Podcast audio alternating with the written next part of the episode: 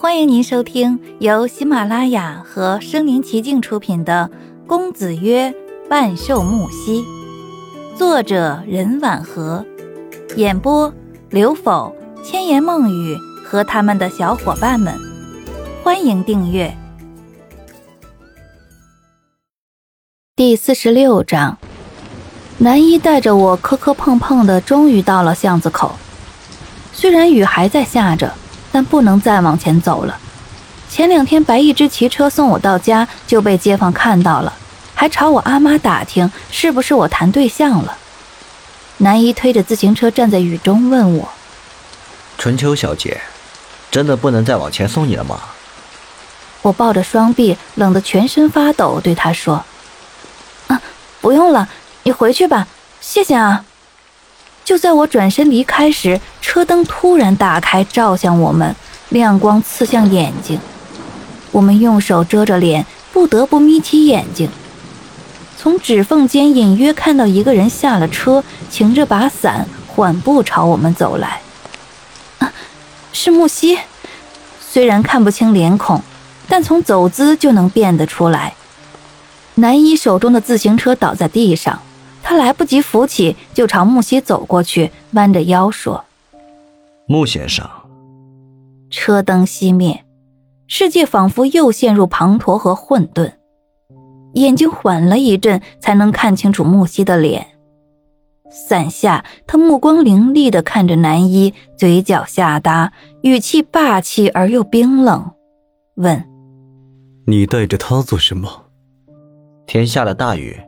我骑车送春秋小姐回家。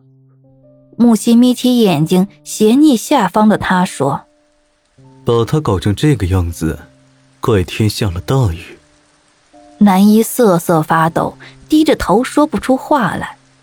我赶忙近前对木西说道：“木先生，这事不怪南一。”木西转眼打断我说：“你在帮他说话吗？”他黑漆漆的眼睛就像天空的雨落在身上，有点疼，还冷。我哑口无言，处在雨地里。南一看向我，脱掉湿淋淋的外套披在我身上，转身跪在地上对木西说：“木先生，这事与春秋小姐无关，你先让她回家吧。”他以给我披衣服的动作告诉木西，不能再让我淋雨了。木西厌烦的瞪一眼我，说道：“回车上去。”啊，怕弄脏穆先生的车。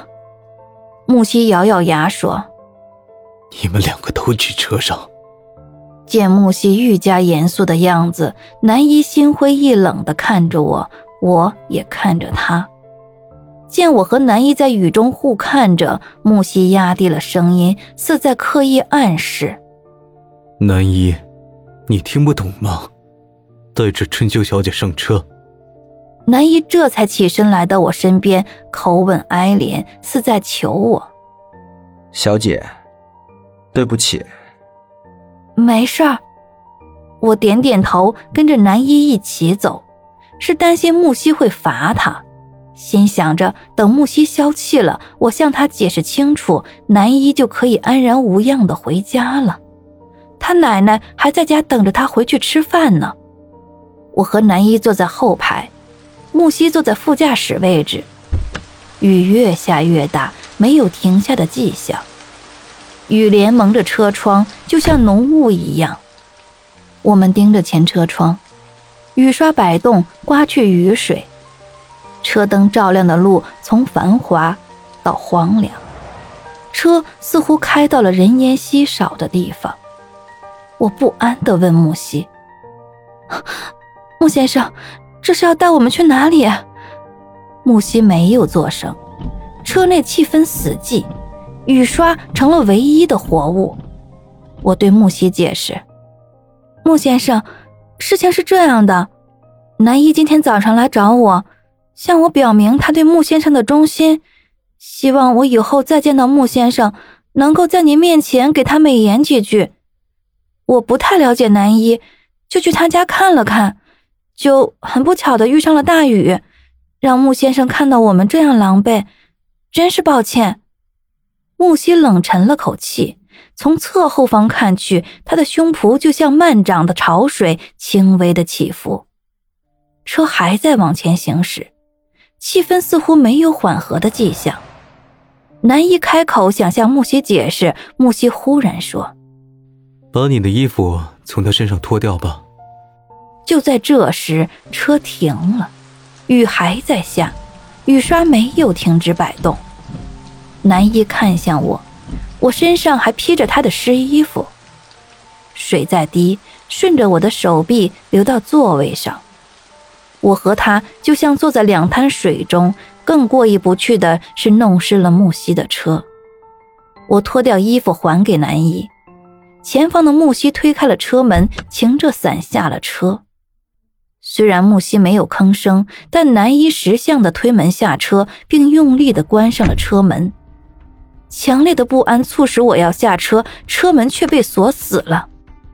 我慌忙问坐在前面的司机：“先生，他们是要做什么？请让我下车。”司机关掉车灯，车内陷入一片黑暗。他对我缓慢地说：“小姐，坐着等就好了。”我要打开车窗，也被锁死了。我对司机问：“这里是哪里啊？”司机没有说话，就像个碉堡一样。我哭求司机：“穆先生是要对南姨做什么吗？”司机回应我的依旧是死一般的沉默。我趴在车窗上，雨水在玻璃上流动，遮住漆黑的夜。就像一双柔软而又无情的手遮住我的眼睛，我急切的想要从雨水的缝隙中看到外面的一切。我在心里求老天不要再下雨了。我拍着车窗大叫：“穆先生，请饶了他吧！”本集播讲完毕，欢迎点赞收藏，写评论还有红包可以领哦。